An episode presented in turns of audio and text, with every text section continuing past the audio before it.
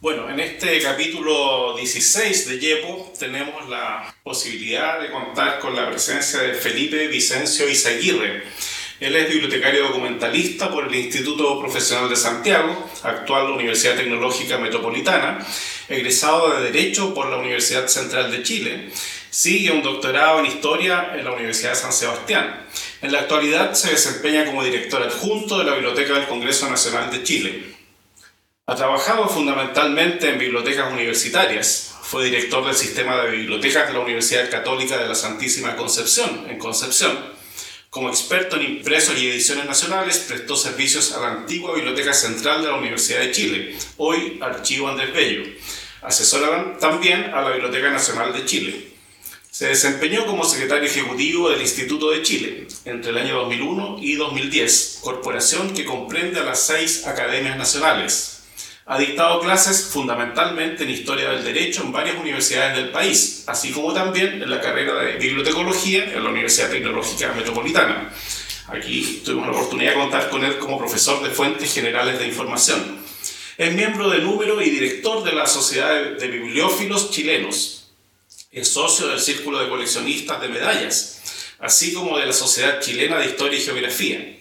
Integra también el Instituto de Conmemoración Histórica de Chile, la Sociedad Chilena de Historia del Derecho y Derecho Romano, de la cual es su secretario, y el Instituto Internacional de Historia del Derecho Indiano, editor de la revista chilena de Historia del Derecho, publicada por el Centro de Investigaciones de Historia del Derecho del Departamento de Ciencia del Derecho de la Facultad de Derecho de la Universidad de Chile.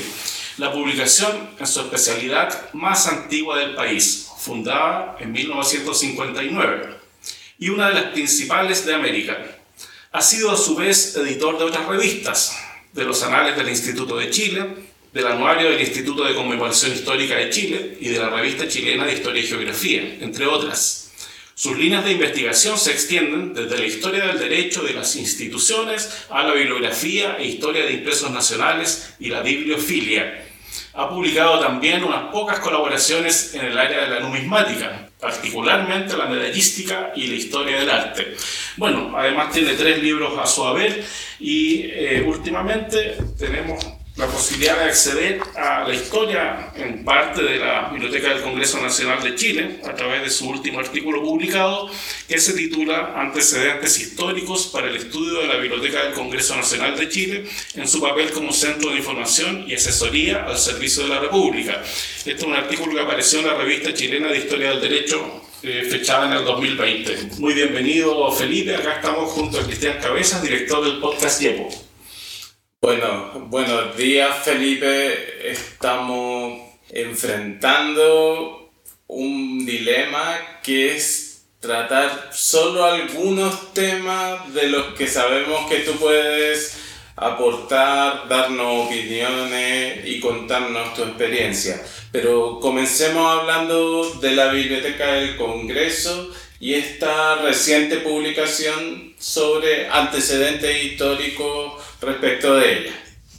Debo agradecerles a ambos eh, la invitación, para mí muy grata, más aún considerando eh, que nunca, a pesar de mis distintos trabajos, he perdido el contacto con la bibliotecología y con esta escuela que me formó.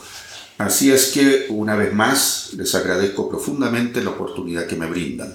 En cuanto al tema de este último artículo, es el primero de una serie larga que pretendo para presentar en distintas facetas el trabajo de la Biblioteca del Congreso, en donde actualmente me desempeño como su director adjunto. La idea es eh, ofrecer al público, no solo especializado, sino que también general, un trabajo sistemático de investigación que permita estudiar adecuadamente a la Biblioteca del Congreso en cada uno de sus quehaceres. Fundamentalmente hoy, la Biblioteca del Congreso se organiza como un ente que ofrece asesoría al proceso legislativo y con tal propósito se ha organizado internamente.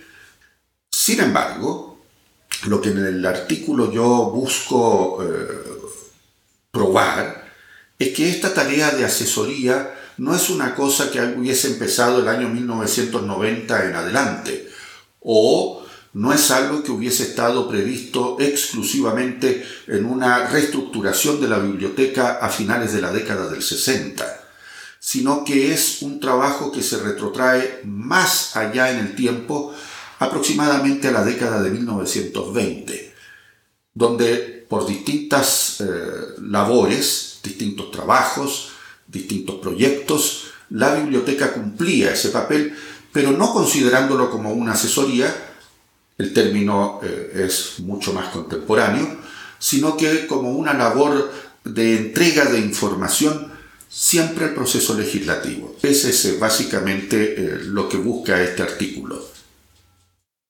Felipe, para dimensionar el trabajo actual de la biblioteca y quisiéramos saber cuál es, cómo se organiza la, biblioteca en sí misma en términos de recursos humanos. Por ejemplo, entendemos que está don Alfonso Pérez Guíñez como director, a quien enviamos un saludo, y estás tú como director adjunto. No sé si tú eres una especie de vicepresidente o director ejecutivo, no sé cuáles son los roles ahí. Nos gustaría que nos contaras sobre eso y también saber cuántos profesionales trabajan actualmente en la Biblioteca del Congreso Nacional y de ellos eh, cuántos son bibliotecarios, para saber también cuál es la acción de los colegas que están ahí.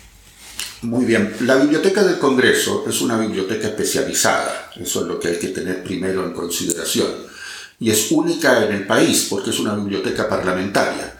Existiendo un único Congreso, existe por consiguiente una única biblioteca. Está dirigida por un director y un director adjunto. El director tiene el peso de ser el jefe de servicio, de dar los lineamientos por donde el servicio debe desempeñarse y evidentemente responsabilizarse por él. El director adjunto eh, aplica una suerte de coadyuva en algunos aspectos a la dirección, pero fundamentalmente en eh, una ejerce una suerte de supervigilancia en la ejecución y en la prestación de servicios. Esa es, básicamente la labor de uno y de otro. Como parte de la dirección, el director adjunto, evidentemente por disposiciones legales, subroga al director cuando el director no se encuentra.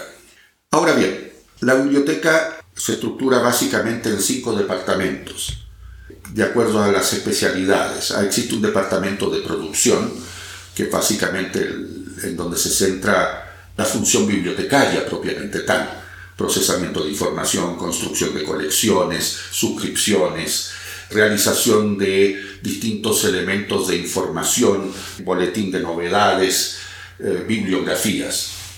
Existe un departamento de servicios legislativos y documentales que eh, prepara también fuentes de información, pero en el área jurídica más específicamente. La gran labor que hace el Departamento de Servicios Legislativos y Documentales hace otras, pero su gran trabajo es eh, la organización de la base de datos legal del país, que es Ley Chile. No, no tiene competencia hoy es gratuita, de acceso universal, y además está eh, en ISO 9001. Luego existe eh, el Departamento de Estudios y Publicaciones. Básicamente en él se organiza un área de la asesoría parlamentaria. Eh, también a, su responsabilidad en la publicación de algunos libros que se nos piden en la biblioteca. Luego tenemos otras dos grandes áreas que no son propiamente tales departamentos, pero funcionan como, como propios, que es eh, asesoría técnica parlamentaria, donde hay sobre 40 especialistas, eh, que también realiza fundamentalmente la asesoría a los congresistas, senadores y diputados, y en particular a las eh, distintas comisiones legislativas. Finalmente, está el eh, CISRED, el departamento informático. La biblioteca tiene un departamento informático propio que nos permite una buena autonomía en la organización tecnológica de los distintos instrumentos, fuentes eh, y todo lo que pueda requerirse. Y detrás de, esta, de estas diferentes entidades tenemos el Departamento de Administración y Finanzas. sin el cual la biblioteca difícilmente podría funcionar en el día a día. De hecho, en el tiempo de pandemia, eh, fue el Departamento de Administración y Finanzas el que permitió que la biblioteca pudiese con toda regularidad funcionar porque hubo gente de ese departamento, mientras el 95, el 98% de quienes integramos la biblioteca hacíamos teletrabajo, ellos estuvieron manteniendo las oficinas, eh, los procesos detrás. Esa es la biblioteca. ¿Cuántos integramos la biblioteca hoy? Somos alrededor de 224 funcionarios. De esos 224 funcionarios, alrededor de 18 son bibliotecarios profesionales y hay una enorme cantidad de otras profesiones. Siendo una biblioteca que tiene una responsabilidad jurídica, también hay una buena proporción de abogados.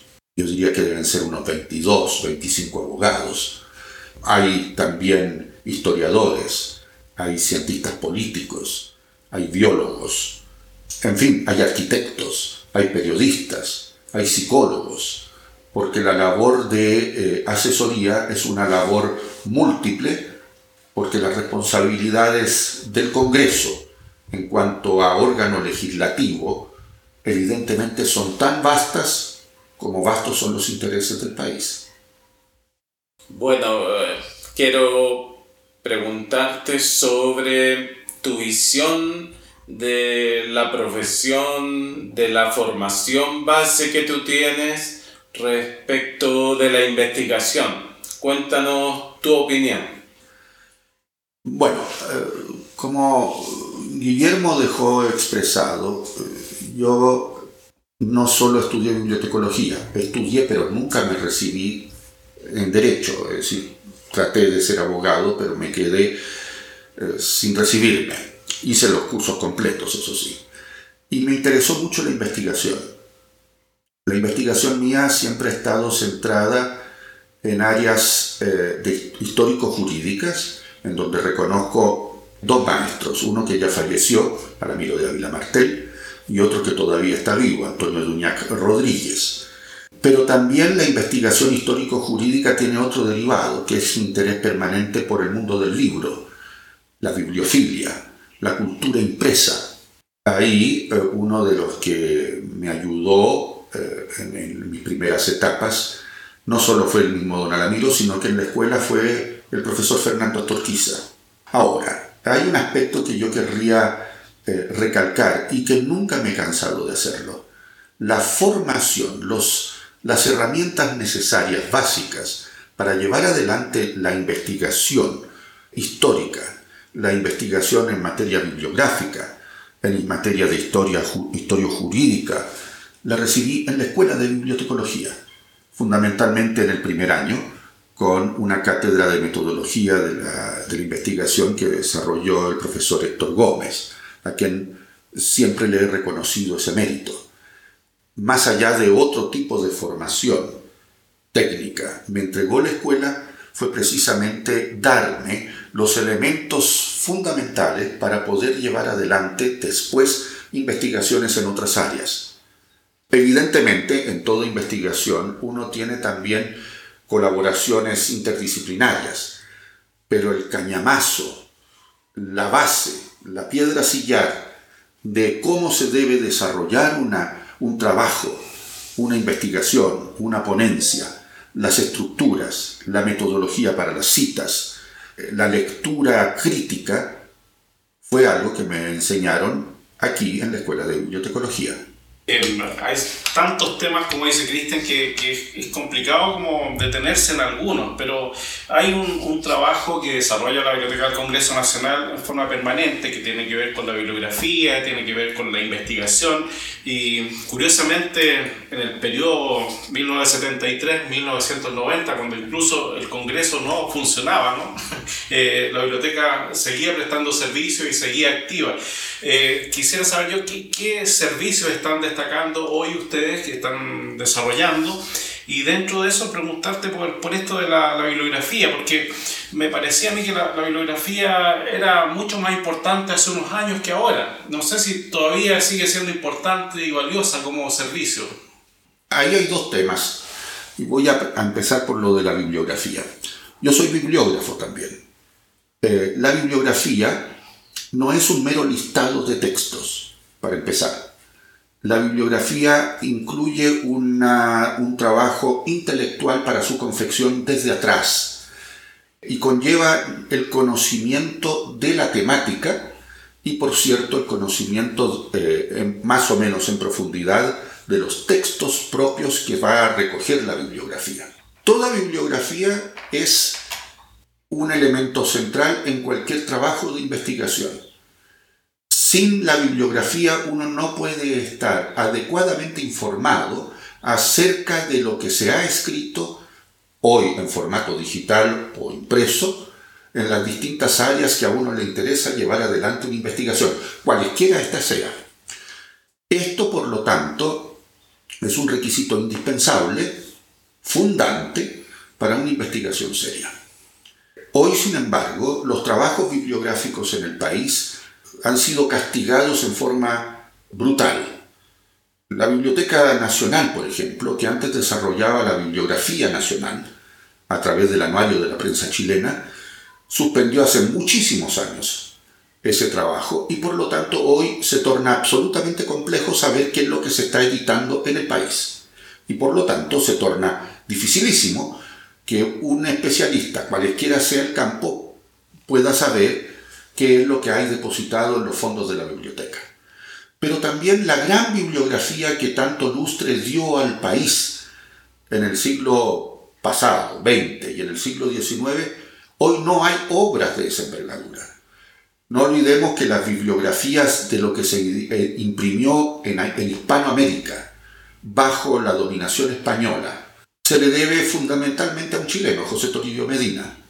Medina trabajó sobre algunos trabajos previos de algunos bibliógrafos extranjeros de sus respectivos países y después a Medina se le han hecho adiciones y ampliaciones. Pero Medina sigue siendo la mejor figura de un trabajo bibliográfico científico a nivel continental. Hoy no hay nadie, ni siquiera una institución en el país, que tenga a su cargo algún trabajo bibliográfico de relevancia. Y es una pena, porque una bibliografía, como decía Henry Harris, es el mapa para el investigador. El mapa del marino es el mapa para el investigador. Así que eso es, lamentable. La Biblioteca del Congreso preparaba antes extensas bibliografías puntuales. De hecho, sus primeras labores en lo que llamamos hoy un trabajo de asesoría parlamentaria fue la confección de extensas bibliografías, las primeras de las cuales en el artículo que hemos comentado, que acaba de aparecer, yo he detectado en la década de los años 20. Así de profundo y de primitivo, primigenio fue la labor de la biblioteca en la materia de asesoría, a través de textos de bibliografía.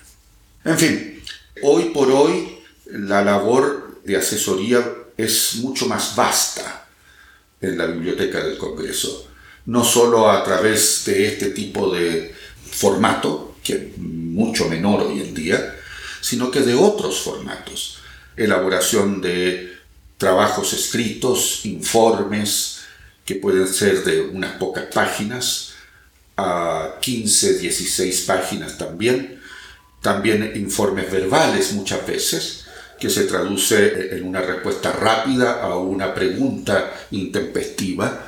A eso podemos sumar la elaboración de otro tipo de, fuentes. Yo ya hablaba bien de lo que es el servicio de Ley Chile, pero también tenemos eh, trabajo a través de otro servicio que es Ley Fácil. Es decir, poner en palabras simples, de comprensión general, un texto legal que preocupa a todos de modo tal que el que no entiende un lenguaje jurídico pueda comprender perfectamente los grandes alcances de una ley que, como habitante de la República, también le preocupa. Ahí también hay una labor, y es una labor que no muchas veces se aquilata adecuadamente, porque el Congreso legisla para todos, para todos, para legos en cualquier materia, que son la mayoría, el público general no entiende de todos los elementos, por lo tanto eso es, un lego, así como para los especialistas. Pero el pueblo, el pueblo debe comprender fácilmente las principales normativas que lo obligan o le entregan derechos. Eso es, lo hace ley fácil. Es una labor también permanente y una labor a la cual se le dedica parte importante del tiempo. Podríamos hacer mucho más, pero nos faltan, como hoy por hoy suele ocurrir, recursos y profesionales. Hubo un momento en donde la Biblioteca del Congreso sacó algunos textos de ley fácil eh, y otros textos también en lenguajes de pueblos originarios. Lamentablemente ahí hoy carecemos de especialistas, incluso no tanto para hacer la traducción, sino para hacer después el feedback que tiene que haber un control de calidad. Tienen que ser dos profesionales diferentes y nos falta eso. Pero la biblioteca lo ha hecho, asumiendo por lo tanto una labor de entrega eh, lo más universal posible en cuanto a la ciudadanía. En fin, espero que con eso haya bastado como para dar un barniz de lo que se hace. Sí, no, por cierto, eh, pero eh, a uno le sorprende que teniendo valor la bibliografía, como tú dices, no, no esté más presente o, se extinguiera, porque no sé si en otros países está más, más viva, más activa la bibliografía. En otros países sí, sí. Ahora, extinguida, yo dije y declaré que soy bibliógrafo, tengo algunas colaboraciones en materia bibliográfica. Hace unos años publiqué una bibliografía sobre las ediciones de Cervantes en Chile Ahora estoy preparando una bibliografía que espero cerrar en, las próximas semanas, que yo he llamado la bibliografía del Convenio Constitucional de la República. Yo no creo que la bibliografía esté extinguida en Chile, pasa por un mal momento. Y definitivamente no va a estar extinta y permítanme la presunción al menos mientras yo respire. bueno, un tema que sale también de esta conversación es el rol de las bibliotecas en la república, en la democracia. Quería pedirte también que nos hablaras de eso porque fue algo que yo creo que es visible en el rol de la Biblioteca del Congreso, pero también lo es en el rol de otras bibliotecas muy importantes. Así es. A ver, hemos podido ver en, los, en las últimas semanas, en los últimos tiempos, de que la ciudadanía merece estar informada de lo que ocurre en el país. Y para estar informada, la ciudadanía, el pueblo, no solo puede recurrir a TikTok, a Twitter, si es que el, público de Twitter es menor, pero en Twitter se desarrolla cierto tipo de conversación y pelea fundamentalmente, o a las eh, distintas redes sociales. redes sociales. Esa no es la mejor forma de que el pueblo y la ciudadanía se informe. ¿Dónde poder entonces hacerlo?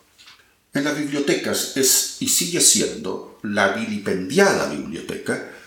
No es solo una construcción de libros, de folletos donde uno puede ir a, leer un diario o una revista, es algo muchísimo más amplio. Hoy por hoy tenemos fuentes de información, acceso a Internet y a través del acceso a Internet a San Google, a Wikipedia, que es un elemento también que ha sido sumamente arrastrado por el fango, pero que es también una herramienta sumamente útil. Entonces, las bibliotecas se constituyen como un auténtico centro de la comunidad que organiza la información a través de profesionales especializados que deben brindarle al usuario las mejores herramientas para poder responder a ese usuario sus inquietudes, que son múltiples. En Chile existimos hoy 17, 18 millones de habitantes, pues hay 17 o 18 millones de inquietudes, ni una exactamente igual a la otra. Y todos merecen que se vean respondidas esas inquietudes. La mejor forma para hacerlo, en una forma general, en una forma de aproximación a la información, es a través de un amplio sistema de bibliotecas públicas. Hace un tiempo atrás, hubo un periodista, Matamala, que habló acerca del sistema de bibliotecas públicas. Lo hizo en forma liviana, porque formuló cargos que no correspondían.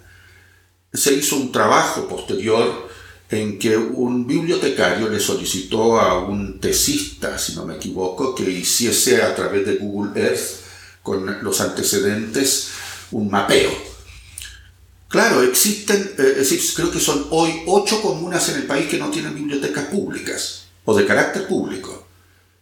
Eso habla de la extensión, pero eso es eh, la punta del iceberg, porque falta una mejor habilitación de esos espacios, de esas bibliotecas. Faltan más bibliotecas.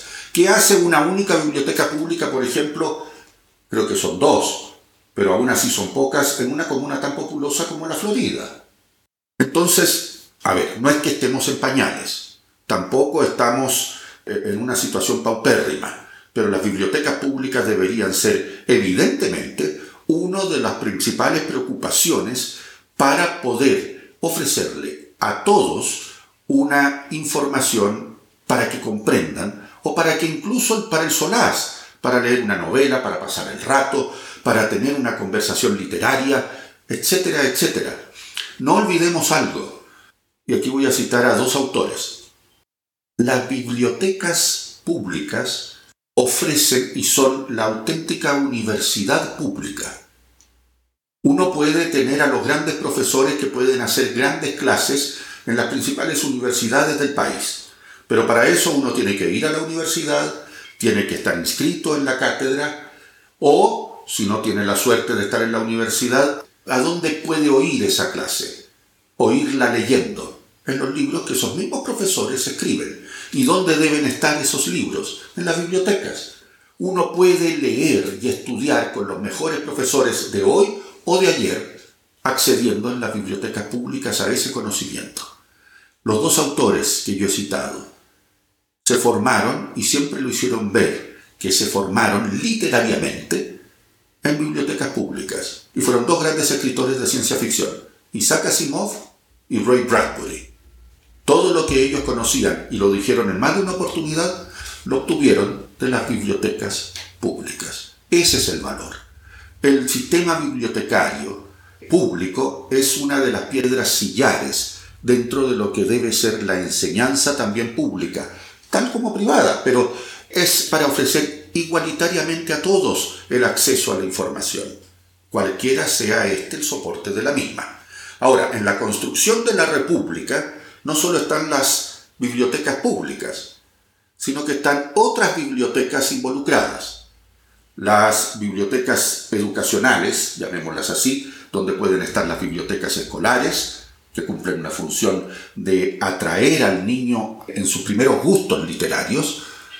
Aquí yo me acuerdo todavía de que antiguamente, y no sé si se sigue dando, el castigo era mandarlo a uno a la biblioteca, lo que es una imbecilidad y una tontera del tamaño de una catedral, porque termina eh, haciendo que el niño vea una biblioteca como algo oscuro, como algo lóbrego, como algo donde yo pago mis culpas.